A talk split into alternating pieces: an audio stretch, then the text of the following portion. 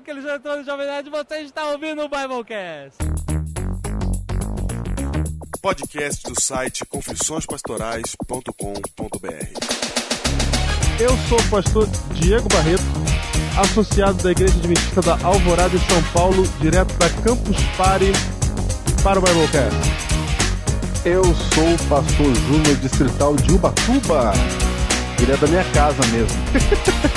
em Guarulhos ainda? Em, direto da minha casa em Guarulhos ainda. Última noite em Guarulhos, hein? Muito bem. Olha, última noite em Guarulhos. Última noite em Guarulhos. Última noite com internet, última noite tudo. É isso aí, meu amigo que está ouvindo o Biblecast número 38, que finalmente saiu. Você está vendo a novidade desse Biblecast, é que além dele ter sido gravado, alguns dos seus trechos principais, como boa parte do seu tema, ter sido gravado ao vivo, e você confere a gravação ao vivo da Twitchcam no post de duas semanas atrás, onde esse Biblecast deveria ter saído, mas não saiu por motivos que você já deve estar sabendo agora nós temos grandes novidades e uma delas é que Alexandre Antônio, o Jovem Nerd, deu uma entrevista para nós no Campus Party. Como você pode ver hoje na nossa abertura, estará presente aqui no Biblecast 38. Fizemos outras entrevistas é, e você vai conferir nos Biblecasts seguintes. Eduardo Expo, autor da Batalha do Apocalipse, também vai dar uma entrevista para nós no próximo Biblecast. Não perca, vamos conferir então a entrevista que fizemos com o Jovem Nerd. Estou aqui ao lado de Alexandre Ottoni, que é o fundador do site Jovem Nerd e também do Nerdcast, que é o podcast mais conhecido do Brasil. Você sabe que só de publicar aquela, aquele encontro nosso lá em vídeo já já nego tweetou hoje dizendo que ah, não conhecia o Nerdcast, fui lá ouvir e tal. Excelente, muito obrigado. Mas é claro que a maioria vem de vocês pra gente, né? Valeu, cara. É o seguinte, como nós. É, o nosso podcast é o podcast a respeito de teologia. Na verdade, o que eu vou te perguntar é o que eu estou perguntando para todo mundo aqui. Perguntei para o Eduardo Expor, para o Saldanha. Quero saber é, qual que é a tua visão pessoal de Deus. O que você vê dele? Sim, é, por favor, não me joguem pedras. Sim, olha só, eu falo assim, olha, pra... Nesse, nesse ninguém vai te jogar. Não, não, não, não, não, mas eu não vou dizer que eu sou ateu, que eu não acredito, não, não. Eu já fui, mas hoje eu digo o seguinte, se existe uma maneira científica de acreditar em Deus, eu sou um devoto. Porque, cara, uma coisa engraçada, eu passei por perrengues f na vida que é, transformaram a minha fé, que não, não, não era inexistente, para algo que fosse racional, ao meu ver, sabe? E eu me sinto feliz e eu me sinto feliz e, e- e- completamente dizer, realizado nisso. Eu sinto que eu sinto que eu, eu fico tentando ter a visão de um cientista da coisa. Só que o cienti- não um cientista que quer desacreditar por, por convicção. Que eu acho isso tão fundamentalista quanto um, um- um mega religioso que quer acreditar por convicção também. Entendeu?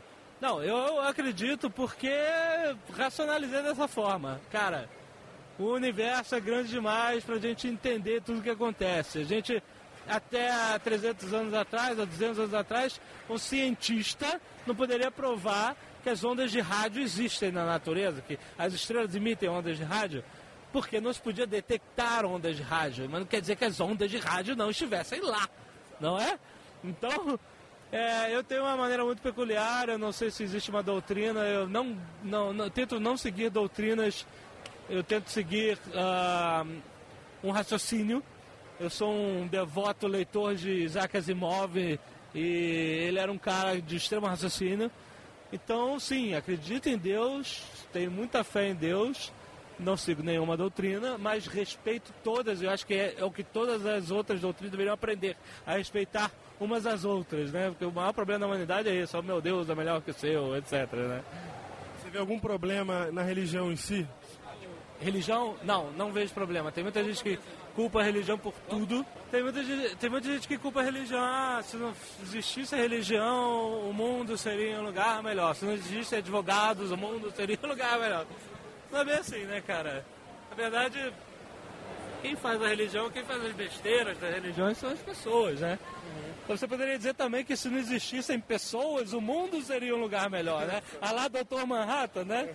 né? Afinal, o que, que um oleoduto ou um shopping faria de melhor nessa paisagem estéreo de Marte, né? Marte tá ótima, né? Sem gente, né? Isso que o Dr. Manhattan diria. Não, é gente, cara. Onde tem ser humano acontece esse tipo de coisa, cara. Onde tem gente interpretando algo que não é claro científico como um, um mais um é igual a dois, vai ter gente usando esse conhecimento em proveito próprio, né, cara? São os advogados do diabo que a gente chama, né, cara? Então não é culpa da religião, cara. Culpa da arrogância humana, culpa da ambição humana, culpa das pessoas erradas que utilizam a religião como uma ferramenta uh, é, para cumprir a sua própria agenda, entendeu? Esse é o grande problema. Entendi. Para terminar, eu queria te perguntar se você é, se considera uma pessoa aberta a Deus. Se ele quiser falar contigo, por exemplo, você está portas abertas. Sempre, cara, sempre, sempre. Ah, eu acho que as pessoas esquecem um pouco de agradecer, principalmente, porque todo mundo na hora de pedir a Deus, Deus me ajude, Deus me salve, Deus me... Eu estou num perrengue, todo mundo lembra, né? Mas depois na hora de agradecer, todo mundo esquece.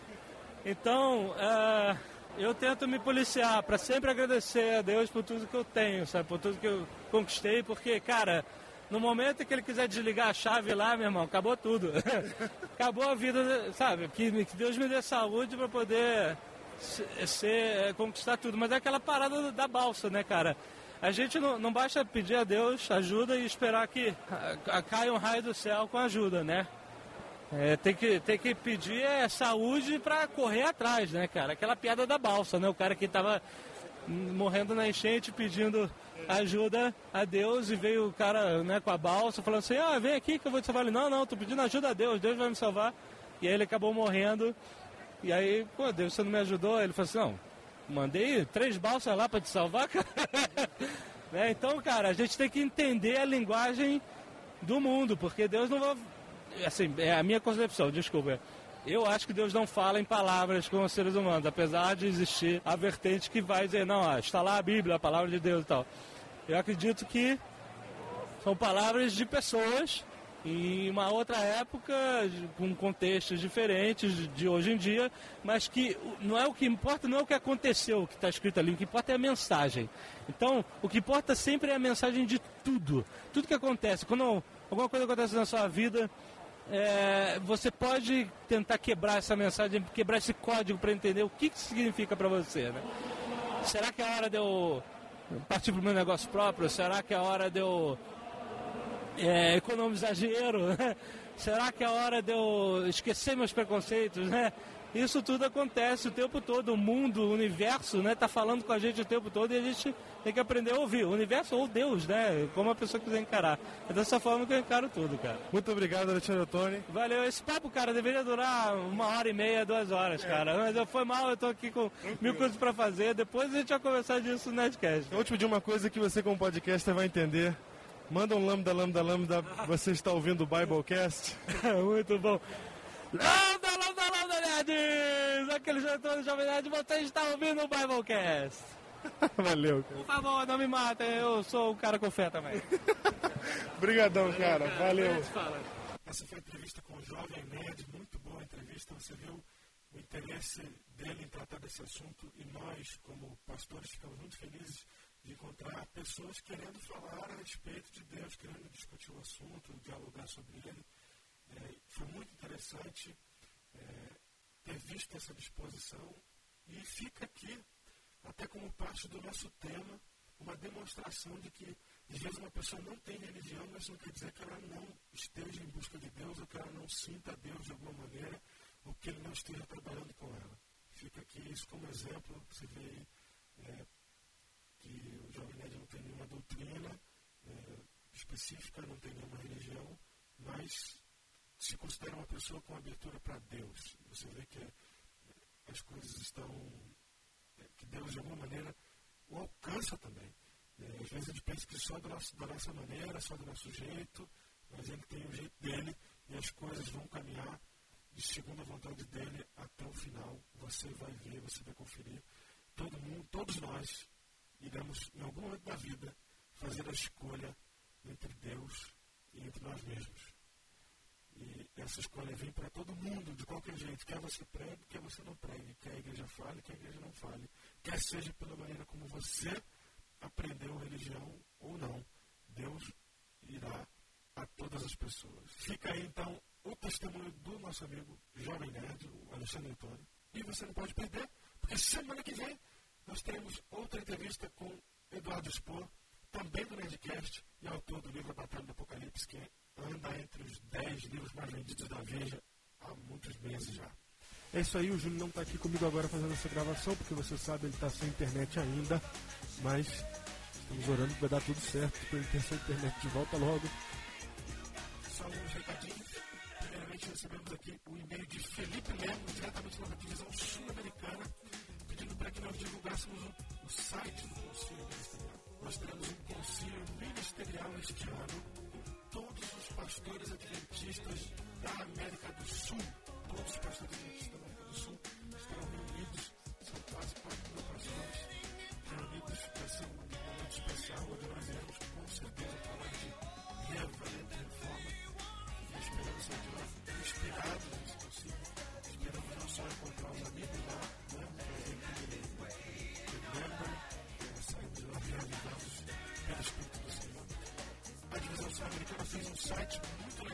você acompanhar todos os do concílio. Você pastor que ouve o podcast, você quer acompanhar os do concílio, quer saber tudo, você entra lá no site e você vai encontrar todas as informações sobre o concílio.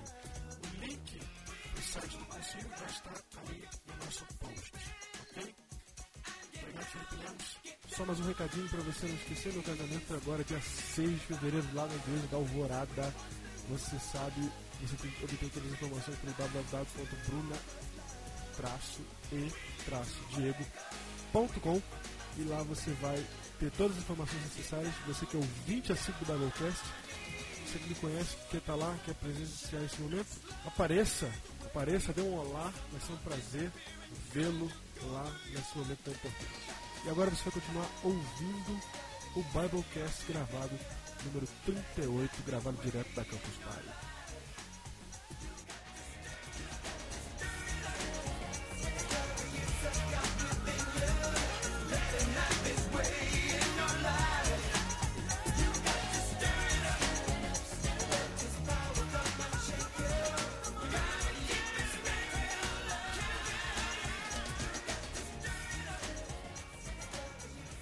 Este é o Biblecast número 38. 38. 38. Certo? Pra você, Diego, que gosta de arma, 38. Como assim que eu gosto de arma? Nós estamos ao vivo, seu maluco. É, hoje é o dia, hein? Hoje é o dia das revelações. Só porque hoje não tem edição, tu vai falar o que Hoje- tu quer, né? Pode parar com esse negócio. Biblecast 38, continuando a nossa série. Ó, você não se esqueça que eu tenho aquela gravação que revela tudo, hein? Ok, Pronto. então, Tudo no seu devido lugar agora. Vamos lá. ok. Muito bem. É, eu quero começar lendo um e-mail. Lendo um E-mail. E-mail. e-mail. Não, não, não, não. Eu vou agradecer primeiro. Eu quero agradecer quem tá agora no Twitter, no, na TwitchCam. Quem é o herói do Biblecast que ficou firme. São 20 para meia-noite.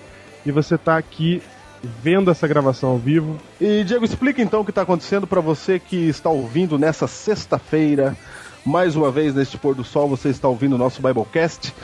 Por que esse barulho ao fundo? O que está acontecendo, Diego? O que, que é isso? Que história é essa? É. Que história é essa de 12, de 9? Não estamos entendendo nada, Diego. Explica isso aí. Nós estamos ao vivo, quer dizer, metade do Biblecast, né?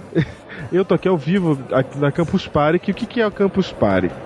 Campus Party é um acampamento de tecnologia que ocorre no Brasil já há quatro anos, onde a maioria das pessoas vem aqui para acessar a internet e para fazer contatos com outras pessoas, normalmente pessoas que trabalham com desenvolvimento de, de programas, com segurança e rede, com entretenimento, com mídia social. que é o nosso caso também, com, com podcast, com tudo que você possa imaginar que tem a ver com internet, as pessoas estão aqui reunidas para isso. Então, é, na prática, eu tenho aqui na minha frente agora é, 5 mil pessoas, cada uma conectada no seu computador, fazendo as suas coisas. Tem gente que vem aqui só pra nada, pra ficar jogando, jogando joguinho. Tem gente que vem aqui pra fazer contato, tem gente que vem aqui pra acessar a internet rápida, porque a internet mais rápida é, é agora que vem, são 10 gigas por segundo aqui é, na, na rede. Então é, é um acampamento muito interessante e o principal, o mais interessante até agora tem sido os contatos, né? Tem adventistas aqui, os heróis. É isso que eu ia falar. O que, que um pastor faz aí, Diego? O que eu estou fazendo aqui? Primeiro, eu tô, eu tô aqui porque eu gosto de tecnologia. É... Segundo, porque aqui eu tinha certeza que eu ia encontrar pessoas que fazem a mesma coisa, né? Então tem podcasts muito mais é, tarimbados, vamos dizer assim, mais conhecidos e estão há mais tempo trabalhando que podem me dar algumas dicas, por exemplo, alguns programas, algum, algum equipamento. Então, aqui é um lugar para conhecer pessoas, é isso. Vim fazer contatos, conhecer pessoas no Twitter, no Facebook e, e, e dessa maneira me apresentar como pastor para eles também, né? É, okay. Começou já pela fila, né? Na fila, a gente. Quanto tempo você ficou na fila, Diego? Pra entrar aí? Fiquei na fila 6 horas e 30 minutos. Das 3 às 9 da noite. É suficiente para você fazer amizade, né?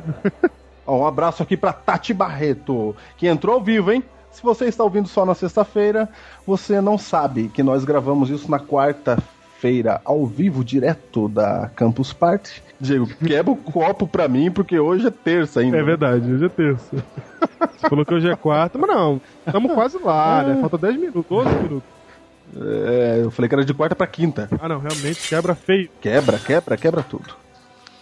E os grandes heróis do Biblecast que estavam acordados à meia-noite de quarta para quinta-feira puderam nos ver ao vivo, gravando o Biblecast dessa semana.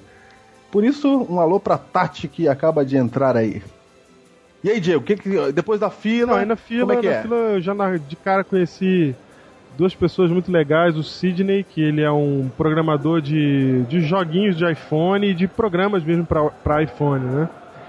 Uhum. E, e, um outro rapaz que é o Eduardo, que ele tem uma empresa, tá começando uma empresa aí de otimização. E, e a gente começou a conversar e tal, e eles perguntaram, né? É, o que, que você faz? E aí eu falei, sou pastor. Aí deu aquele grilinho no meio, né? e aí eles, pastor? Eu falei, é, pastor, mas igreja evangélica? Eu falei, é, sou evangélico. Então aí, aí o cara já ficou assim, pô, pastor mesmo? De que igreja adventista? Ah, aquela do sétimo dia? Eu falei, é. Aí ele falou, por que, que é do sétimo dia? Aí eu comecei a explicar ali. Mas o, o mais interessante, sabe o que, que é? Não é. Isso você falou com um cara daí, é, né? Não é, não é pregação direta, não é tipo. Você vai pegar e vai. É, ficar tentando converter as pessoas. Não, você. O meu papel aqui é ser amigo delas, eu quero conhecer as pessoas. E aí, com isso, elas vão perceber que há muito mais no cristianismo do que parece por aí, né? E quando você fala de pastor, muita gente tem preconceito e já pensa outra coisa. Então, é, é, esse tipo de abordagem de, de, assim, de amizade, de ficar com o pessoal, gera uma outra imagem, né? Quebram um certo preconceito. Coisa que a gente precisa fazer o, muito mais, né? Que é ser amigo das pessoas. Exatamente. E tá legal, o Eduardo mesmo, a gente tá aqui. Hoje a gente passou o dia aqui, a tarde aqui praticamente juntos.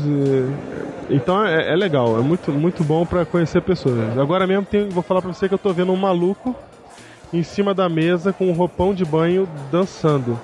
Não tô entendendo por que ele tá fazendo isso, mas é o que tem. É, vou falar pra você, né? Tá de noite, é assim mesmo.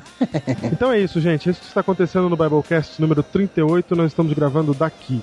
Júnior, você sabe que, aproveitando esse tom, né, de o que, que eu tô fazendo aqui e tal, de seriedade, eu queria comentar um, um e-mail que a gente recebeu.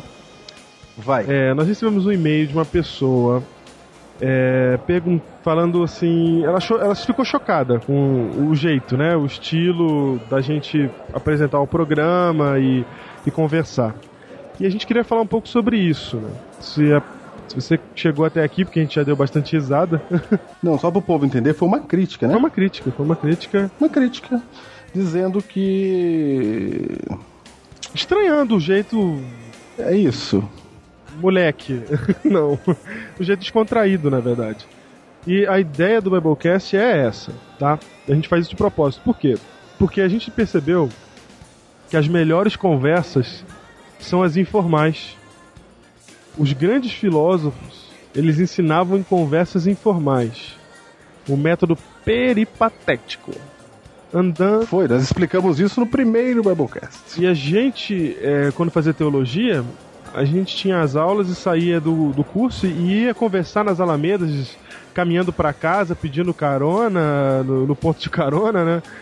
É, debaixo das árvores, a gente ia comentando, conversando, e essas conversas rendiam demais, demais, e a gente falou assim, é, a gente precisa fazer algo assim, porque é assim que o jovem conversa, é assim que ele vive, e é assim que o mundo fala com ele também o diabo não tá nem aí pra forma, ele usa a forma que ele quiser, que, que, que ele conseguir achar pra aproveitar pra levar as pessoas pro lado dele. E a gente não, não tem nada de mal nisso, a gente conversa assim o tempo todo, no- quando a gente almoça, no, todo mundo junto, a gente vai tomar um sorvete, quando a gente tá caminhando. Então por que não institucionalizar isso? Por que não fazer um programa em que a gente conversa assim, fica à vontade, ri se tem que rir, chora se tem que chorar? Então o Biblecast ele é um programa sim, solto, livre, conversa. Ele não é um programa de, né, do- no estilo antigo, voz da profecia e tal, nada contra isso. Nada contra, pelo contrário. Tem o seu lugar, mas a gente aqui tá fazendo um- uma outra coisa para outro público, né? É A isso. gente quer que a mensagem chegue, às vezes a gente fala assim tudo certo. Imagina, atenção, Júnior, Oi, tô aqui. liga o modo sério, né? Modo sério. nós falarmos sempre bem flexionadas, mas com termos que fazem com que você sinta que todo o nosso falar é santo, a gente acha que isso pode até funcionar para algumas pessoas, mas para as novas pessoas não funciona mais tanto quanto funcionava antigamente. Então, em nome do Evangelho, para que ele chegue a todos e para que ele seja interessante a todos, para que essa galera toda que tem iPod, que fica ouvindo um monte de coisa no MP3, possa querer ouvir da Bíblia, a gente conversa, a gente não dá aula, a gente não faz sermão. Às vezes até escapa da gente, né? Agora, nunca, É difícil, né? Nunca sem perder a seriedade, né? Se você ouvir o conteúdo do Biblecast, você vai ver que a gente tá levando a sério o negócio. Claro, claro. A gente ri, a gente brinca, mas a mensagem é séria e mais dura do que você pode imaginar muitas vezes. É isso mesmo.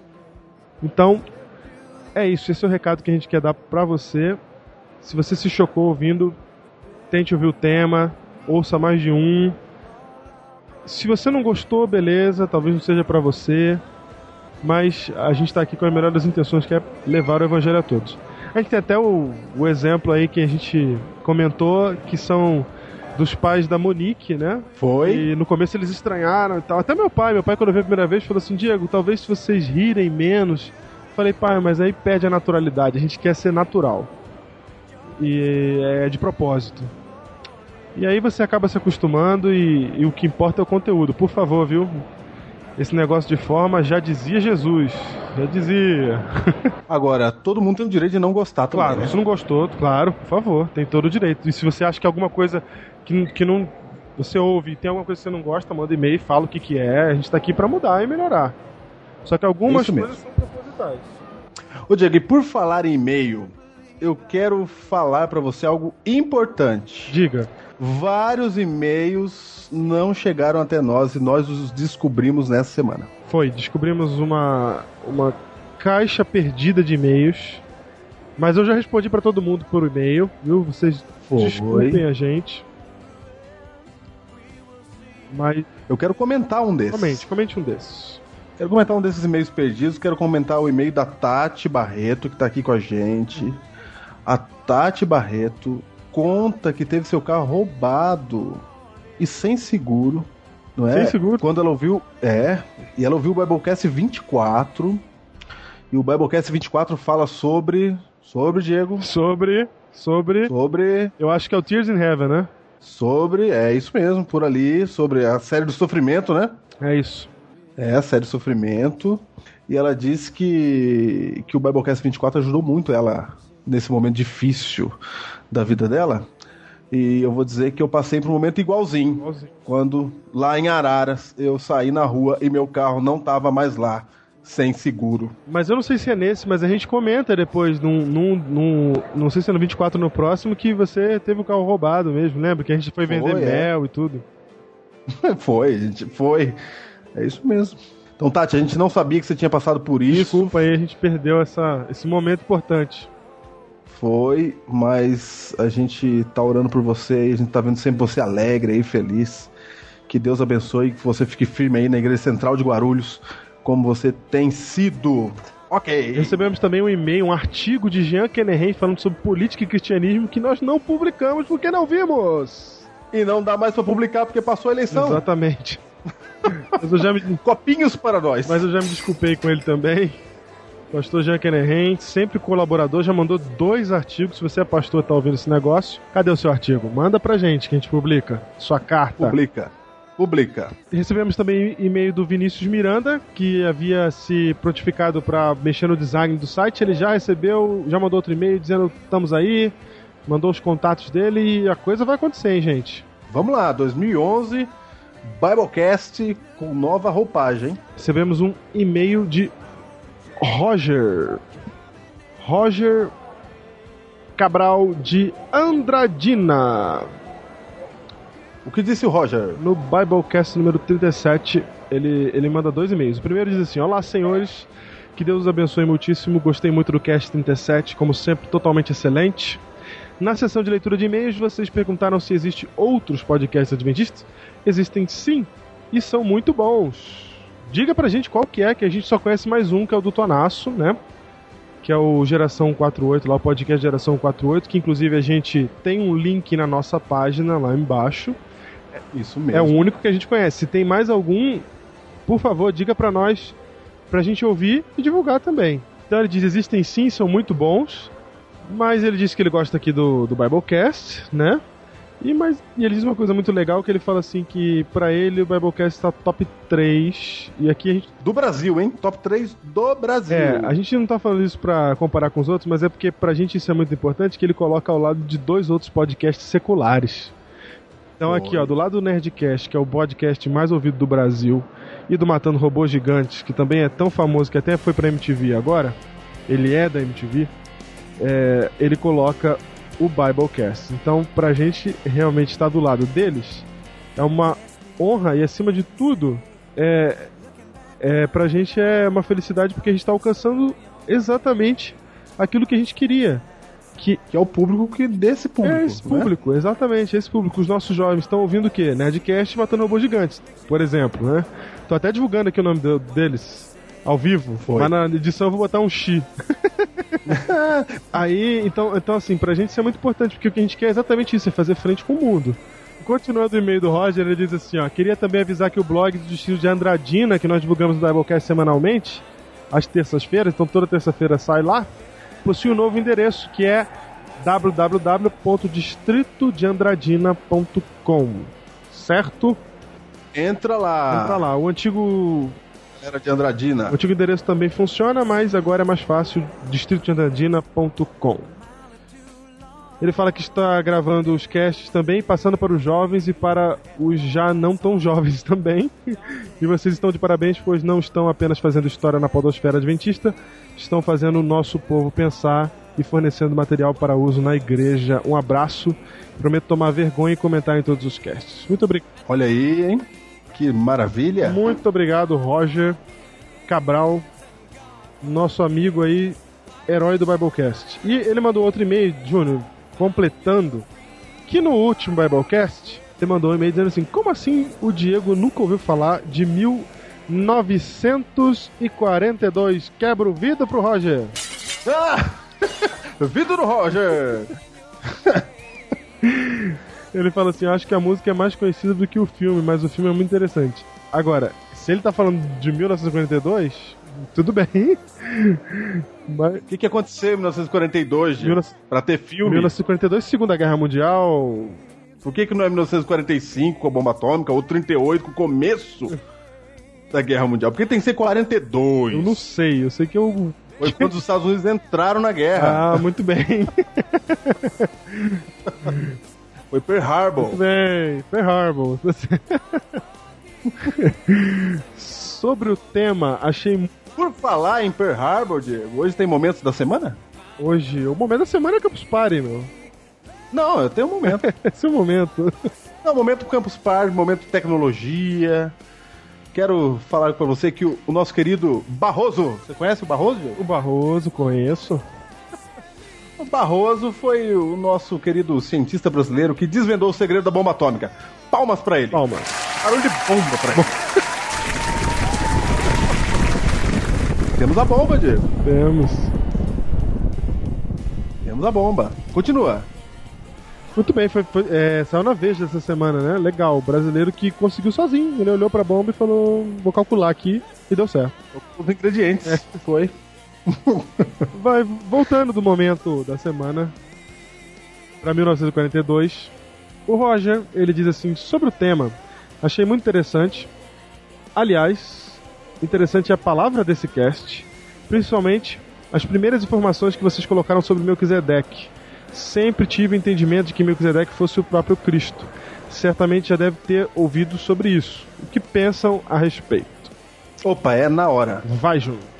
Melquisedeque é confundido com Cristo. Se você abrir Hebreus capítulo 7, você vai ver lá que ele é sem pai, sem mãe, sem genealogia. Isso. Vai quebrar um Biblecast nosso, Diego. Só fala isso só. Vai quebrar um Biblecast Não, não, inteiro. não. Depois a gente explica melhor, viu, Roger? Diego, e o livro de hoje? O livro de hoje é Princípios de Relacionamentos de Jesus, de ninguém menos que Tom Holliday. Tom Holliday, ele é pastor na igreja de Saddleback, onde está o pastor Rick Warren, que é a indicação do livro, do último livro do ano, né, de dezembro, que foi Uma Vida com O Propósito. autor do último livro, né? É, o autor, Uma Vida com Propósitos, é dessa igreja e o Tom Holliday é o pastor mestre dessa igreja. E ele escreve um livro muito interessante também, no mesmo formato, de 40 dias. Você tem que ler ele em 40 dias, todo dia de manhã você lê um capítulozinho que é bem pequeno. Excelente, o nome Princípios de Relacionamentos de Jesus. Você vai ver como Jesus tratava as pessoas e quais são, principalmente, os princípios desse relacionamento e como chegar lá. Tem 40 dias pra isso, quando você acabar o Uma Vida com Propósito comece esse, Princípios de Relacionamentos de Jesus, ok? Vale a pena, a editora é a editora Vida também.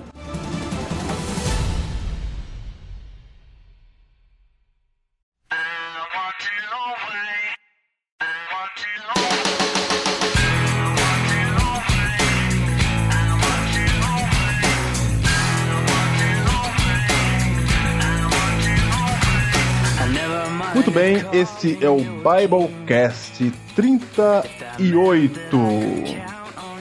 Biblecast 38. Nós estamos aqui, segundo episódio da série Fator Melquisedeque. Diego, por que, que essa série se chama Fator Melquisedeque? Que é o nome do livro que nós estamos usando como base para o estudo deste tema, que é o testemunho de Deus nos- nas culturas através do mundo. Ok, o que, que Melquisedeque tem a ver com isso? Você tem que ouvir o primeiro episódio da série, Biblecast número 37, para saber o que que Melquisedeque tem a ver com isso. O primeiro episódio da série foi O Deus Desconhecido. Falamos de que Deus se revela para todos. Eu quero ler o texto-chave aqui da nossa série. Por favor. Atos capítulo 14 diz o seguinte: que Deus, verso 16, nas gerações passadas, permitiu que todos os povos andassem nos seus próprios caminhos.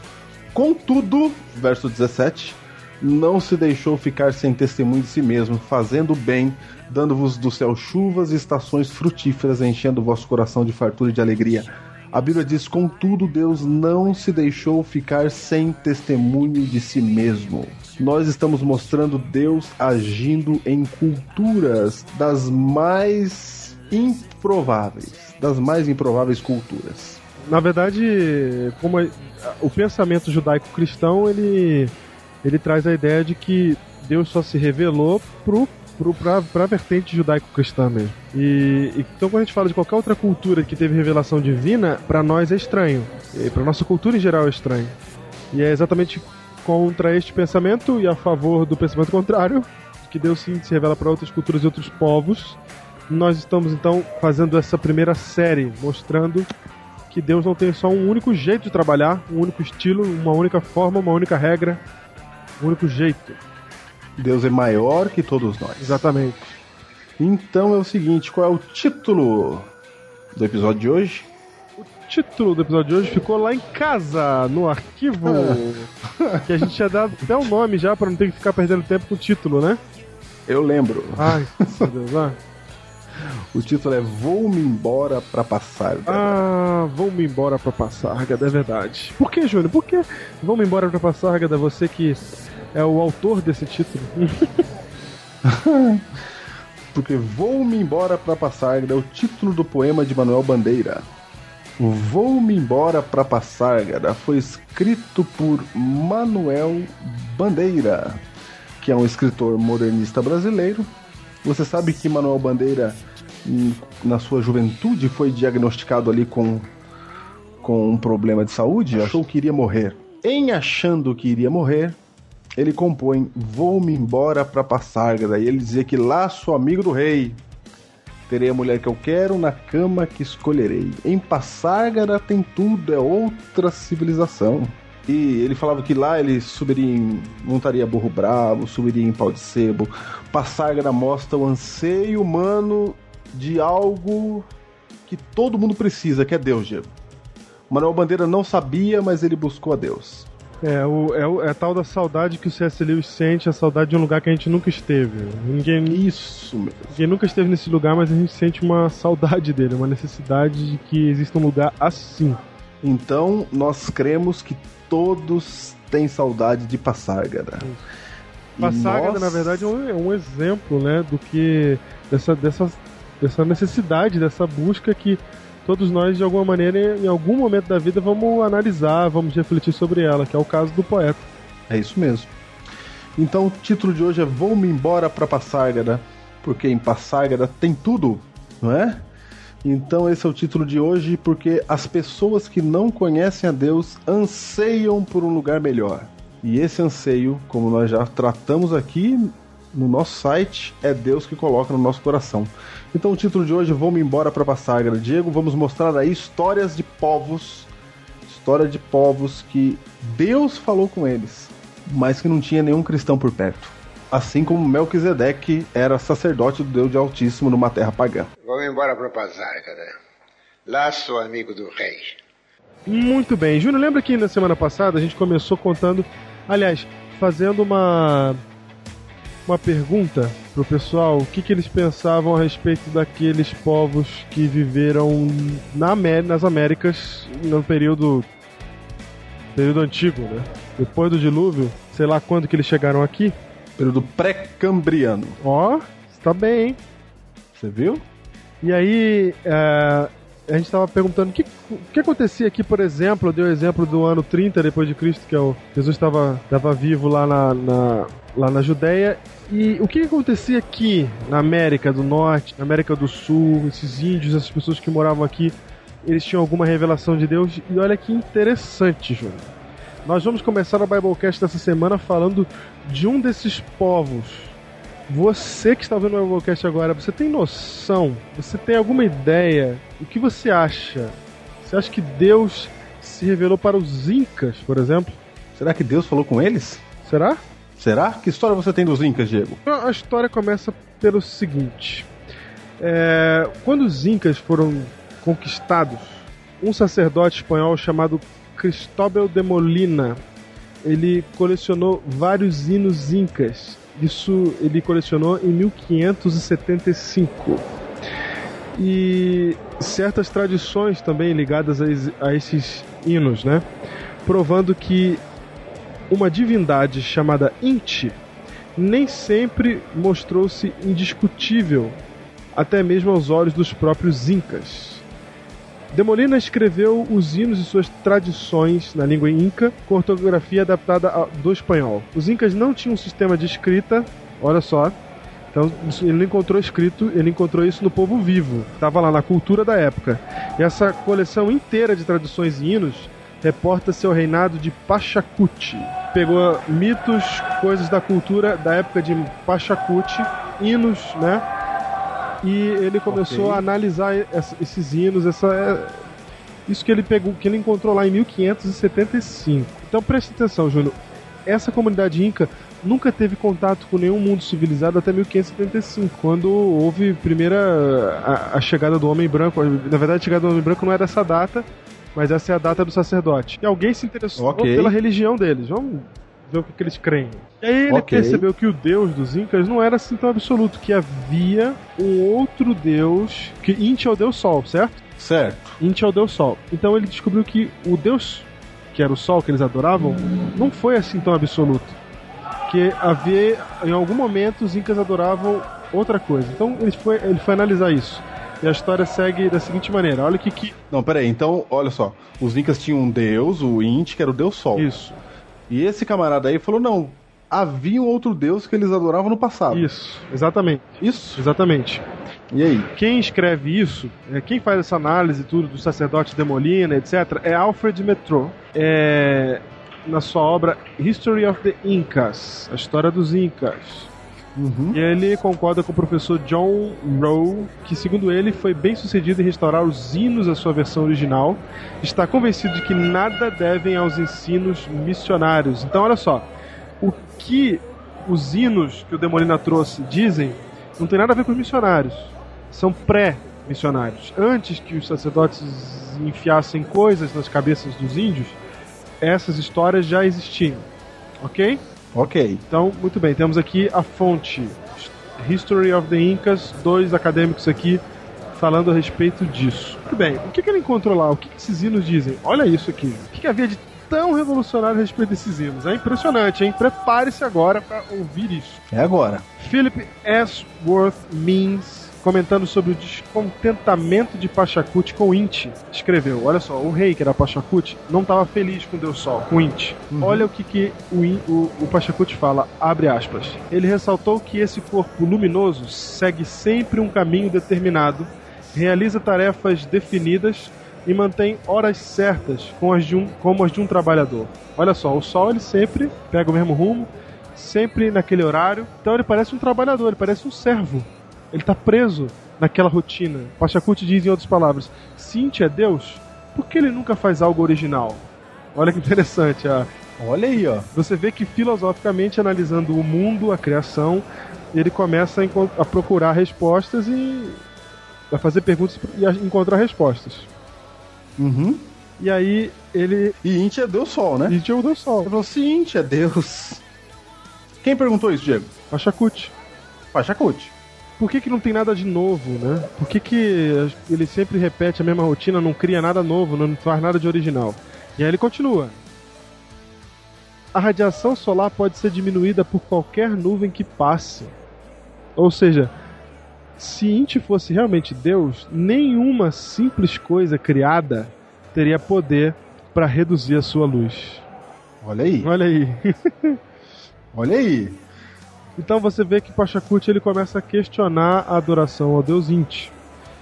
E não acaba aí. Ele fala assim: se Inti não é o deus verdadeiro, então quem é ele? Quem que é o deus verdadeiro? Ah, não, porque, porque o que ele pensou foi bem interessante. Ele falou assim: ó, Inti não é Deus Todo-Poderoso? Uhum. E Inti era o Sol, né? É, Como é que a nuvem tampa o poder de Inti? é, Não foi assim? é, exatamente. A nuvem entrou na frente. Exatamente. E por que que Inti chove e ele apaga, né? Uhum. Olha que coisa. E aí? Pachacuti, então, ele começa a relembrar a antiga cultura. Eu vejo que não é uma adoração inventada por ele. Ele, ele faz essas, tem essa percepção, surgem esses argumentos, e ele começa a questionar o, o, o deus falso deles, Deus Sol, e aí ele, ele, na busca da resposta, lembra-se de antigas tradições. Então, veja só. O que eu vou falar agora é o pensamento, não é o pensamento de Pachacuti, é a memória de Pachacuti, é a memória do povo dele. Então, antes de se adorar o deus Inti, se adorava uma outra coisa que estava numa- na memória quase extinta da cultura inca, mas se adorava o quê? Se adorava Viracocha. Olha o nome dele, Viracocha. É o nome inca, né? Quer dizer, sabe o que, Júnior? O quê? O Senhor, o Criador onipotente de todas as coisas. Não, peraí, peraí, peraí, peraí. Como é que é? O Senhor, o Criador onipotente de, to- de todas as coisas. Quer dizer que eles adoravam esse camarada. Antes Que é o Senhor, o Criador de todas as coisas. Exatamente. Viracocha, que era o deus antigo dos Incas, antes do deus Sol, ele era o Senhor, o Criador onipotente de todas as coisas. Olha aí. Aí, Júnior, olha só. Tudo que restava da anterior lealdade Inca Viracocha era um santuário chamado. Ai, pra ler isso vai ser difícil. Quixuarcanchá. Quixuarcanchá. situado na parte superior do vale Vilcanhota. Pachacuti lembrou também que seu pai, Ratum Tupac, afirmou certa vez ter recebido conselho num sonho, olha aí, por parte de Viracocha. O pai de Pachacuti tinha, teve um sonho recebendo um conselho de Viracocha, e nesse sonho, Viracocha dizia que ele era verdadeiramente o criador de todas as coisas. Ratum Tupac imediatamente passou a, fa a s- fazer-se chamar, ousamos dizer que vaidosamente, Viracocha. Olha só, Júnior. Ele toma o nome pra si porque ele percebe que aquele é o nome do Deus verdadeiro e ele toma o nome pra si numa Eu quero ser o Deus verdadeiro. Exatamente. Não, Diego, então veja só. Você tá me dizendo que os Incas, que moravam aqui muito antes de Cabral aparecer neste local, Uhum. né? Isso. Muito antes de Américo Vespúcio, eles moravam aqui. E eles adoravam o deus Inti. Porém, descobriu-se que eles adoravam outro deus, o Viracocha, Isso. que era o único deus verdadeiro, o único. O único, o criador de todas as coisas. E o camarada pegou o nome dele para si porque falou: esse é o mais poderoso. Isso. E o que, que nós estamos querendo mostrar aqui, Diego? Estamos querendo mostrar que Deus se revelou para esse povo. Não deixou ficar sem testemunho de si mesmo. Isso. E o conceito de Viracocha era muito antigo, era mais antigo que, que, que Ratum Tupac, o pai dele. Já tinha um templo lá com esse nome, etc. É, ele só se aproveitou do nome. Inclusive o texto aqui fala isso, fala que Viracocha é uma adoração bem mais antiga que a adoração a Inti e outros deuses, porque Inti não era o único deus não, ele era só o principal. Peraí, você sabe que a gente está partindo de um ponto interessante. A ideia de que havia um único Deus no passado e o politeísmo surge depois, né? Uhum. Exato. Sabe que a ciência diz o contrário, né? A- quando eu digo ciência, antropologia. A antropologia secular diz que primeiro adoravam-se os ancestrais, adoravam-se vários deuses e a adoração de um único deus ela é posterior. Isso. Mas se você buscar aí nas- na história, você vai ver o contrário. Um único deus sendo adorado no princípio. In- in- Diego, Inclusive, continue, o Metrô, o Alfred Metrô, que fez esse estudo, ele diz que é, você encontra é, em- nas raízes indígenas, nas culturas indígenas, representantes de Viracocha, lá do Alasca até a Terra do Fogo, mas você não encontra adoração ao sol é, em tantas culturas assim, pelo contrário, você encontra em menos culturas. Ou seja, Diego, nós acreditamos que toda a raça humana veio de um único homem, né? Isso. E que essa história passou de homem para homem. Ou seja, essa história podia muito bem aparecer ali entre os Incas. Só que não acaba aí não, Júnior. Olha só, olha só. Além de, de, de Viracocha ser um deus que criou todas as coisas, é, olha só as características desse deus. Pachacuti ele fez um concílio, antes de dizer sobre as características, Pachacuti ele fez um concílio, e nesse concílio ele ele apresenta suas dúvidas sobre Inti em três sentenças. Primeiro, Inti não pode ser universal. Se ao dar a luz a alguns, ele nega a outros. Olha isso. Ele tá dando os argumentos Porque ele só, porque ele só dá dia para um lado do mundo, né? Isso, ele chama os sacerdotes e fala assim: Eu vou dizer por que que ele não é Deus. Meus argumentos. Já pensou? Aí ele fala: Ele não pode ser perfeito se jamais consegue ficar à vontade descansando, porque ele tem que seguir a rotina. Tem que acordar. E ele não pode ser também todo-poderoso se a menor nuvem consegue cobri-lo. Então, com essas três sentenças, ele derruba Inti. E aí, ele reaviva a memória de seus súditos da classe superior quanto ao onipotente Viracocha, citando seus estupendos atributos. O Dr. B.C. Brandage, da Universidade de Oklahoma, nos Estados Unidos, resume a descrição de Viracocha feita por Pachacuti. Olha o que que Pachacuti falou de Viracocha nessa reunião. Abre aspas. Ele é antigo, remoto, supremo e não criado. Também não necessita da satisfação vulgar de uma consorte, porque os outros deuses precisavam, né? De uma. Uhum. Ele se manifesta como uma trindade, quando assim o deseja. Não, re replay. Quem tá falando, gente, é Pachacuti, lá em mil e não sei quanto. Antes de. antes de. Aliás, nem sei se é mil, né? Mil foi quando descobriu, pode ser mais anterior aí. É?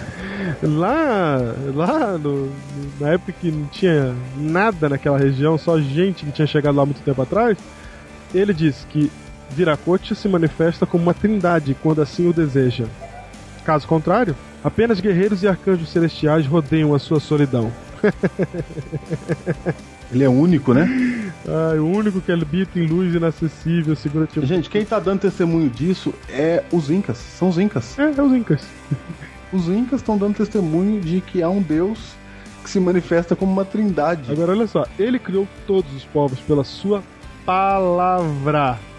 Quem tá falando isso? Ah, não, Diego, você é palhaçada. Não, é João que tá falando? Não. É não, eu- são os Incas. Onde moravam os Incas, Diego? Pela sua palavra, meu.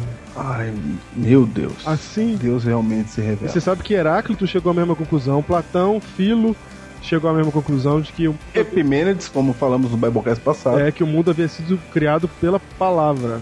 Aí ele fala assim, assim como todos os ruacas, que é a palavra para espírito, assim como todos os espíritos, ele criou tudo pela sua palavra.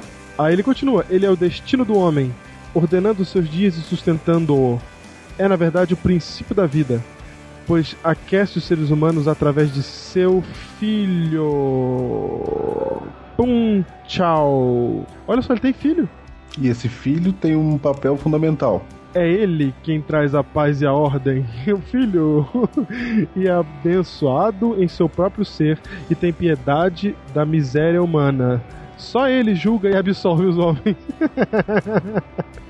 Ah, não, tá de brincadeira. capacitando-os a combater suas tendências perversas. Júnior, Júnior. Eu vou ler o texto aqui de novo, ó. Contudo, não se deixou ficar sem testemunho de si mesmo, mesmo permitindo que todos os povos andassem nos seus próprios caminhos. Atos, capítulo 14, versos 16 e 17. Eu vou ler de novo essa parte aqui, ó. Ele tem piedade da miséria humana. Falando do filho de Viracocha. Só ele julga e absolve os homens, capacitando-os a combater suas tendências perversas. Isso tudo que eu acabei de falar já está publicado no livro Empire of the Inca, de Brundage, na Universidade de Oklahoma, página 164 a 165. Vou-me embora pra Pazárgada. Aqui eu não sou feliz.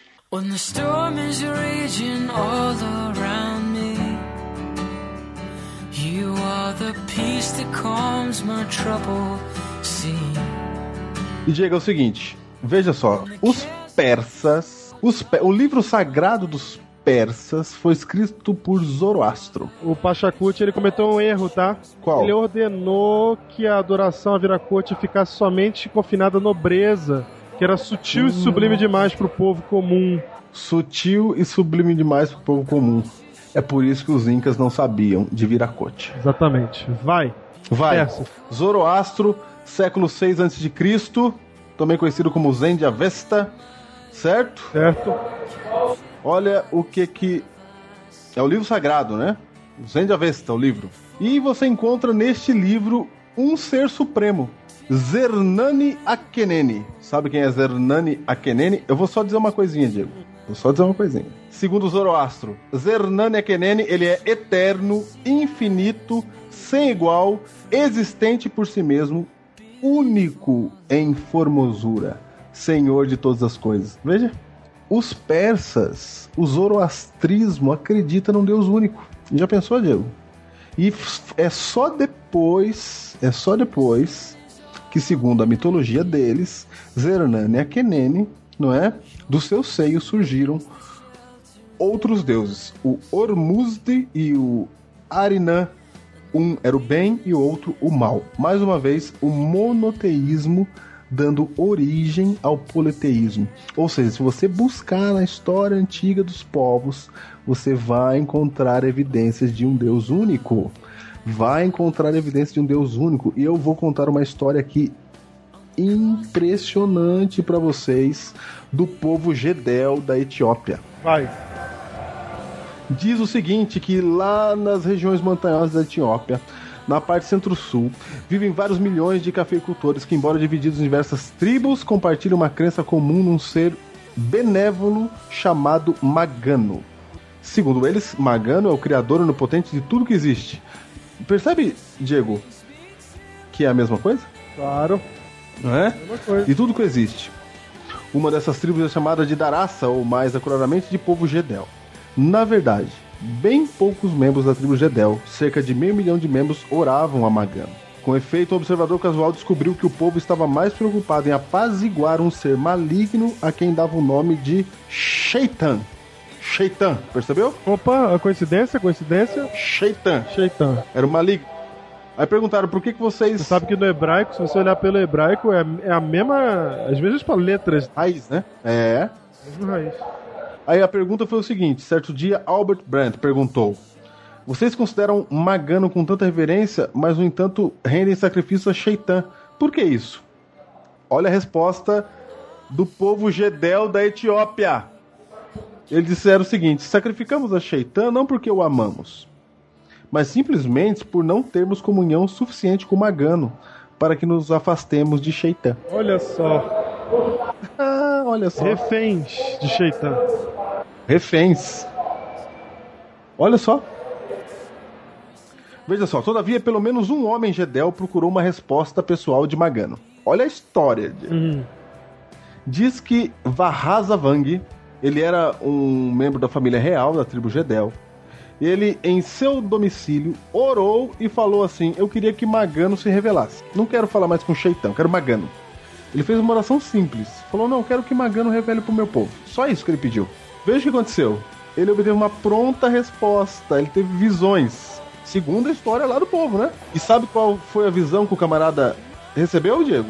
A vis- A visão foi o seguinte: ele falou assim, ó. Ele, ele viu dois homens brancos. Lembrando que estamos falando de etíopes, certo?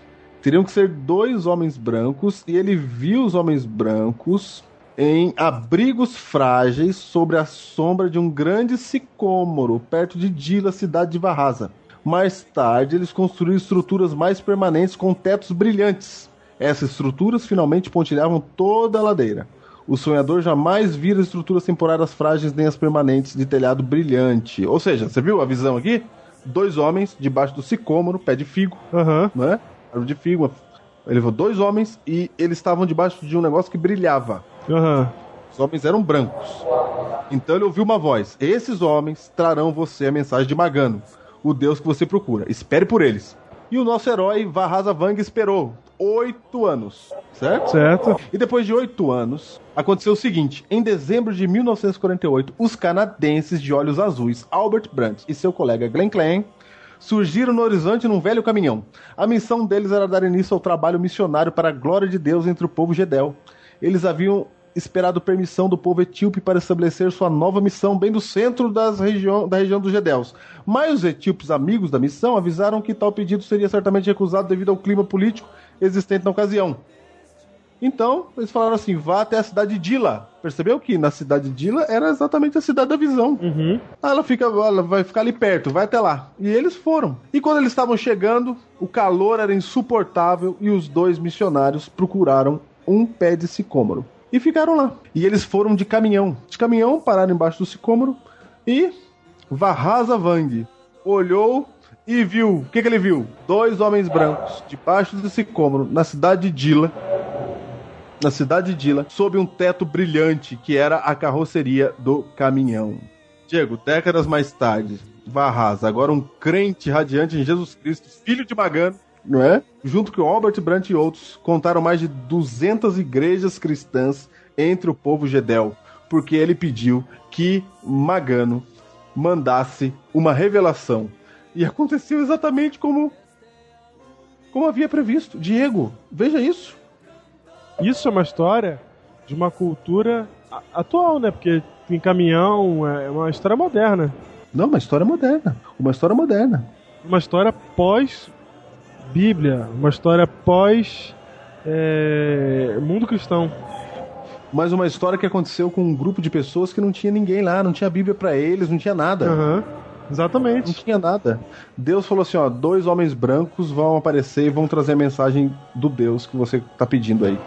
Então, assim, estamos falando isso pelo seguinte, porque talvez é, alguém pense que Deus só age dessa maneira em situações extremas, porque não tinha, não tinha como naquela época, não tinha acesso. Não, a gente está falando de um grupo que de alguma forma não tinha acesso, mas que está E como tá aqui no, no tempo que a gente, de bicicleta, né? montarei um mundo brabo, é, descer, no mundo sebo, After Depois de Cristo, né? né? Depois de Cristo. Júnior, a história do Santal é impressionante. Vai. Espero que você esteja me ouvindo mais do que esse cara gritando no fundo. Não, tô te ouvindo bem. Em 1867, um missionário logo norueguês chamado Lars Skresfrud e seu colega dinamarquês, um leigo de nome Hans Borgerson, descobriram um povo composto de 2 milhões e meio de pessoas. Júnior, imagina você achar um povo de 2 milhões e meio de pessoas. Imagina. Vivendo numa região ao norte de Calcutá, na Índia. Olha só. Diabo esse cara falando, viu? Vai, vai, vai com tudo. Esse povo, Júnior, 2 milhões de pessoas lá no norte de Calcutá, na Índia, Certo. esse povo receberam o nome de Santal. Santal. Isso. Aí, o Lars, ele aprendeu a falar a língua do Santal. E aí ele começou a proclamar o evangelho ao Santal, né? Ficou imaginando quantos anos seriam necessários antes que o povo Santal viesse, 2 milhões de pessoas, 2 milhões e meio, né? Uhum. abriu seu coração para a mensagem ou mostrar algum interesse por ela. Começou a pregar sozinho no meio de 2 milhões de pessoas. Para grande espanto de Lars, os Santal ficaram quase imediatamente entusiasmados com a mensagem do Evangelho. Finalmente, ele ouviu os sábios de Santal, inclusive um chamado Colian, exclamarem, abre aspas, o que este estrangeiro está dizendo deve significar que Takur Gil não se esqueceu de nós depois de tanto tempo. Atônito, prendeu a respiração. Takur. Takur era uma palavra santal que significava verdadeiro e Gil traduzia Deus. Você tem noção que os caras tinham um nome para Deus verdadeiro? Aí o Lars falou assim: ele, ele não estava introduzindo um novo conceito ao falar de Deus Supremo. Os sábios. Aí, Júnior, o cara falou assim: Meu, como assim Takur Gil? Você já conhece o Deus verdadeiro? Que história é essa? Aí os sábios começaram a contar, né? Uhum. Nossos ancestrais o conheciam no passado. Responderam os Santal sorrindo. Muito bem, o Lars falou. Tem uma outra pergunta. Desde quando vocês sabem sobre Takur Gil? Por que não adoram em lugar do sol? Ou pior ainda, dos demônios? Porque, Júnior, os Santal adoravam os demônios Ok. e o Deus Sol. Aham. Aí a expressão do Santal mudou e falaram assim: essas são as más notícias. Olha só, Júnior, o contrário do evangelho é. Má notícia. notícia. Então, sabe o Santal, chamando Colian, adiantou-se e disse: Vou lhe contar a história desde o princípio. Olha a história, Júnior. Há muito tempo atrás, Takur Gil, o Deus verdadeiro, criou o primeiro homem, Aram. Opa! Ai, meu Deus. Aram. E a primeira mulher, Evan. Ayo. Ayo com Y. Certo. Colocou-os bem longe na região oeste da Índia, chamada Hihiri Pipiri. Como é o nome? Hihiri Pipiri. Certo. Ali, um ser chamado Lita tentou fazer cerveja de arroz. E depois induziu-os a jogar parte da cerveja no solo, como uma oferta a Satanás. Haran e Ayo se embriagaram com a cerveja e dormiram. Ao acordar, souberam que estavam nus e tiveram vergonha. Ai, para com isso. Veja. Quem contou isso pra eles, Diego? O Lars Júnior ficou maluco quando ficou sabendo dessa história. É muito parecida com a do Éden. Uhum. Só que tem mais, olha isso. Mais tarde, Aio teve sete filhos e sete filhas de Haran, os quais se casaram e tornaram sete clãs. Os clãs migraram para uma região chamada Krojkaman, onde se tornaram corruptos. Takurgil chamou a humanidade para voltar a ele. Quando os homens se recusaram, Takurgil escondeu um casal santo numa caverna no Monte Harata. Olha só, nome semelhante ao nome bíblico para Ararat, destruindo a seguir o restante da humanidade através de um dilúvio. Puxa vida. Tempos depois, os descendentes do casal santo se multiplicaram e migraram para uma planície de nome Sazan Beda, Campo de Mostarda. Takurgil os dividiu ali em muitos povos diferentes. Olha aí, Júnior, Torre de Babel. Diego, é o seguinte. Calma aí, calma aí, calma aí. Um ramo da humanidade que chamaremos de Proto-Santal, ou seja, os primeiros santais, migrou, migrou primeiro para a terra de Jarpe. Olha só, tá contando uma das versões da história da Torre de Babel, quando Deus separou os povos por línguas diferentes. A gente conhece a história que segue do povo semita, do povo judeu mas a gente não conhece a história outros, das outras pessoas que se dividiram. E aqui tá uma dessas histórias, Júnior. Um, uma, um dos grupos que se dividiu na Torre de Babel. Não, impressionante. A história deles está sendo contada aqui. Não, impressionante. E aí a história, olha só, eles foram migrando então para a terra de Jarpe e depois continuaram avançando para leste, de floresta em floresta, até que altas montanhas bloquearam seu caminho. Eles procuraram desesperadamente uma passagem através das montanhas, mas todas se mostraram intransponíveis, pelo menos para as mulheres e crianças. De maneira bem semelhante a Israel no Sinai, o povo desanimou em sua jornada. Naqueles dias, explicou o sábio, os proto-santal, como descendentes do casal santo, ainda reconheciam Takurgil como Deus verdadeiro. Porém, ao enfrentar essa crise, eles perderam a fé no mesmo e deram o primeiro passo em direção ao espiritismo. Os espíritos dessas grandes montanhas bloquearam nosso caminho. Decidiram eles, vamos nos ligar a eles por meio de um juramento, a fim de nos permitirem passar. Eles entraram então em aliança com os Maramburu, espíritos das grandes montanhas, dizendo: Ó oh, Maramburu, se abrirem o caminho para nós, iremos praticar os, o apaziguamento dos espíritos quando alcançarmos o outro lado. Lars tinha sem dúvida achado estranho que o nome Santal para os espíritos perversos significasse literalmente espíritos das grandes montanhas. Especialmente por não existirem grandes montanhas. Olha só, Júnior, na terra do Santal. não tinha montanha lá e o nome dado aos demônios eram espíritos das grandes montanhas. Ou seja, esse, esse, povo Santal não estava lá. Essa não é uma história deles, é uma história antiga. E aí agora ele entendia por que, que o nome era esse. E aí o Colin continuou contando lá, o sábio, e descobriram uma passagem, né, passagem de Kiber, na direção do sol nascente, e chamaram essa passagem de Bain, que significa porta do dia. Assim os protestantais atravessaram para as planícies denominadas hoje Paquistão e Índia. Migrações subsequentes os impe impeliram mais para onde eles se tornaram hoje o povo santal, lá no norte, no norte de Calcutá, norte de Calcutá, da Índia. Júnior! Júnior! Puxa vida! Ficaram escravos dos seus juramentos aos demônios. E é por isso que eles adoravam os demônios. Uma história que vem do Éden, perpassa por Babel e chega até aonde esse povo estava. Diego, é o seguinte. Deus não se deixa ficar sem testemunho. A Bíblia diz que de um homem nasceu todo mundo. E é impressionante como que você encontra histórias parecidas com a criação bíblica em várias comunidades espalhadas pelo mundo afora sem ter a Bíblia. Essa história que você está falando é impressionante. Essa é? história é um paralelo da história da criação do Éden. Quem contou para eles? Quem? Quem contou para eles? Quem? Senão o próprio pai deles, Adão. E você vê que a história é deles mesmo, que tem elementos que só a cultura deles tem. É? Como, por exemplo, dar o nome do, dos demônios a espíritos das grandes montanhas, contar toda essa história, saber essa história, ter esses nomes. É só da cultura deles. Só da cultura deles. É impressionante. Gente, Deus ele tá trabalhando. E Deus ele se revela. E, e as pessoas aí fora, elas clamam pelo Deus verdadeiro. Elas clamam. como demos o título para esse Biblecast, Manuel Bandeira quis um lugar, sentiu saudade de um lugar que ele não conhecia. Manuel Bandeira achava que tem que haver um lugar melhor. Várias tribos deste mundo estão em busca desse lugar melhor. E elas estão em busca porque o Deus verdadeiro tem se revelado a elas. O Deus verdadeiro colocou no coração das pessoas que há esperança, que há vida em outro lugar, que há vitória para eles.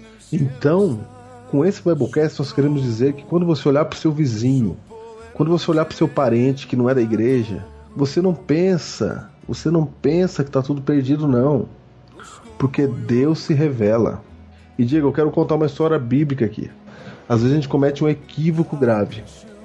A gente acha que a gente, cristão, adventista, não importa da igreja que você é, a gente acha que é a gente que leva Deus para as pessoas. Pedro achava que era ele que ia levar Deus para Cornélio. É verdade. Quando Pedro chegou na casa de Cornélio, Deus já estava lá há muito tempo. É verdade. E Cornélio era gentil. Deus já estava lá há muito tempo na casa de Cornélio. A gente arrogantemente acha que se não for, se não for a nossa igreja, se não for o nosso testemunho, o mundo está perdido. Mas graças a Deus, que Deus é maior que tudo que todos. Quando você for na casa de alguém fazer uma visita, quando você for falar de Deus, você tem que dizer o seguinte: você tem que se lembrar que você não está levando Deus para a pessoa. Deus já pode estar tá lá há muito tempo. Quando você olhar para seu parente que está longe de Deus, longe da igreja, Deus já pode estar tá falando com ele há muito tempo. A gente faria muito bem apenas em não atrapalhar a missão de Deus. Diego, Deus tem falado com as pessoas. Se você tem algum amigo que não é da igreja, mãe, pai, parente, alguém, saiba, ore por essa pessoa. E saiba que o Deus Todo-Poderoso não se deixa ficar sem testemunho de si mesmo. Ele vai se revelar para as pessoas. Isso não quer dizer que a gente vai ficar assim parado, bobolhando. Mas isso também não quer dizer que depende da gente, que você tem que pegar e enfiar a goela abaixo e que você tem que, sabe, Deus não. vai se revelar para todo mundo, para todo mundo. Deus vai nos usar. Só que quando Deus nos usa, você tem que ter a humildade suficiente de achar que você não é o fim de tudo. Que se ele não aceitar o que você está falando, acabou para ele. Não é assim não. E quando você fala e a pessoa ouve, Deus já preparou isso há muito tempo. Deus prepara a sua chegada. Deus, Deus vai na frente. Antes de você falar de Deus, Deus vai na frente. É assim que funciona. Deus foi na frente de muitos povos deste mundo. Deus está na frente. É só a gente entrar em conexão com esse Deus que nós vamos conseguir saber que Ele está salvando as pessoas e que não há ninguém perdido para Ele. Não é? Não há ninguém perdido. Exatamente. Deus, Ele está em busca. Sabe, às vezes a gente olha para a pessoa e fala assim: queria tanto que essa pessoa fosse convertida. Deus queria muito mais, né? O sonho é dele. É, você acha que Deus não queria isso? É o sonho dele. E ele vai fazer, e ele vai vai chegar nessa pessoa, vai tocar. Então, às vezes, tem um parente, você fica. Ah, já tentei tantas vezes. Calma, calma. Ora, se, se coloque à disposição de Deus para Deus te usar. Mas você não precisa se desesperar, não. Porque Deus ele é maior do que a tua religião. Deus ele é maior do que os teus esforços, do que a tua capacidade de ajudar alguém, entendeu? E, e acima de tudo, Juninho, sabe porque para mim é o maior, o maior, maior lição que eu tiro disso tudo é que Deus não é o Deus que está engessado dentro de uma forma, dentro de uma igreja, dentro de um conjunto de regras. Deus não está engessado. Ele faz o que é preciso fazer sem, sem abrir mão de quem ele é, dos seus próprios, do seu próprio caráter, mas ele não está num único formato. E às vezes a gente acha que não, se eu não, se eu não chegar pro cara e der para ele o adventismo que eu conheço, que eu aprendi, o cara não vai não vai ter Deus. Não é assim. Não é assim.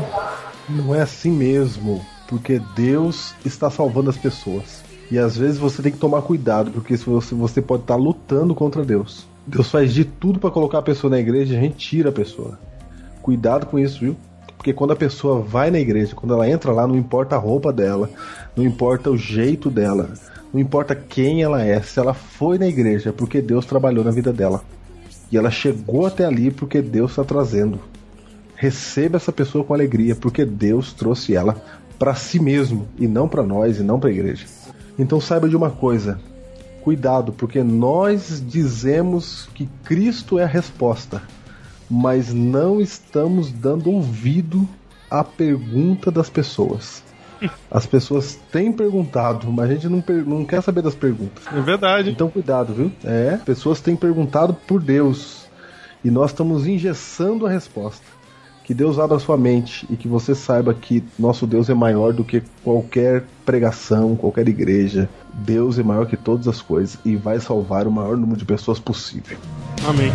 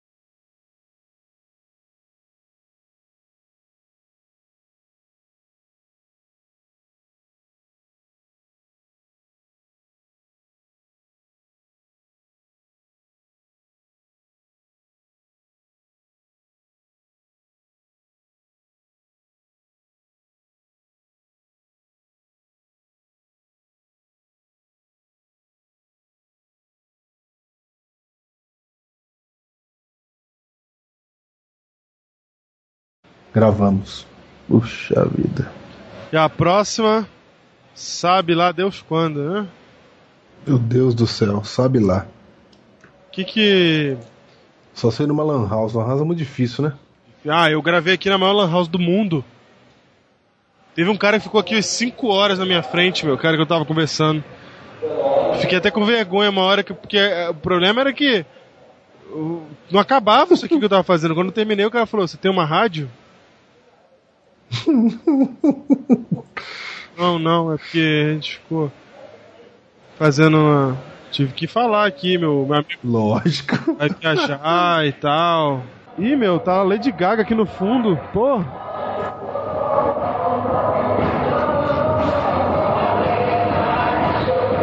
Olha, tá duro, hein?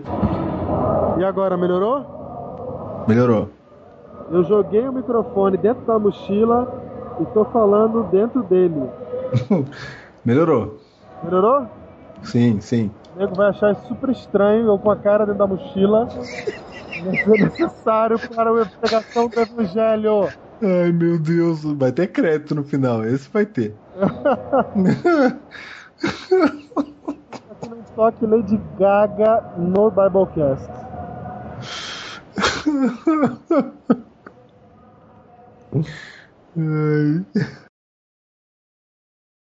Eu espero que você não esteja sonhando que eu vá fazer um Biblecast na minha lua de mel.